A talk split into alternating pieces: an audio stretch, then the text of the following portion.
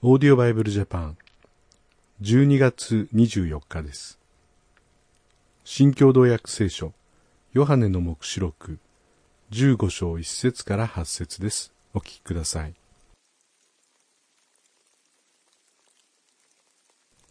私はまた天にもう一つの大きな驚くべき印を見た七人の天使が最後の七つの災いを携えていたこれらの災いで神の怒りがその極みに達するのである。私はまた火が混じったガラスの海のようなものを見た。さらに獣に勝ちその像に勝ちまたその名の数字に勝った者たちを見た。彼らは神の盾事を手にしてこのガラスの海の岸に立っていた。彼らは神のしもべモーセの歌と子羊の歌とを歌った。全能者である神主よ。あなたの技は偉大で驚くべきもの。諸国の民の王よ。あなたの道は正しくまた真実なもの。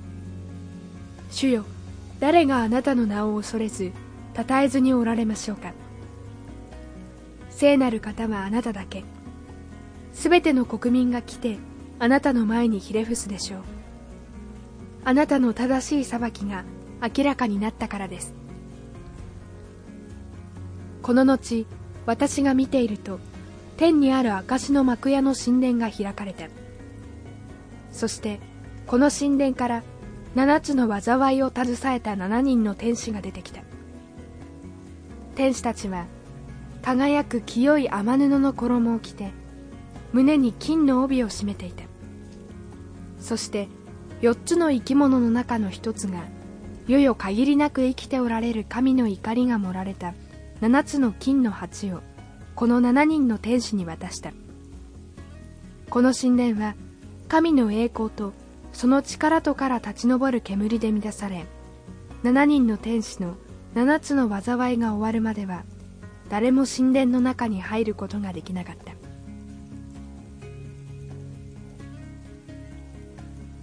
ここでは7人の天使が最後の7つの災いをもたらしてくることが書かれています。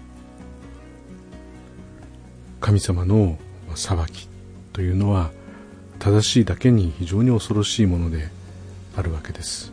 ですから主よ誰があなたの名を恐れず称えずにおられましょうかとモーセの歌と子羊の歌が語られています。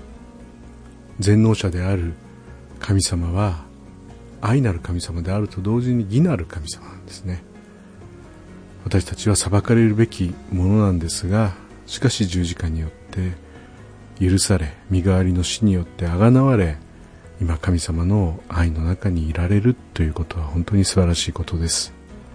神様を褒めたたえて賛美して過ごしていくことができたらと思います。それではまた明日お会いしましょう。さようなら。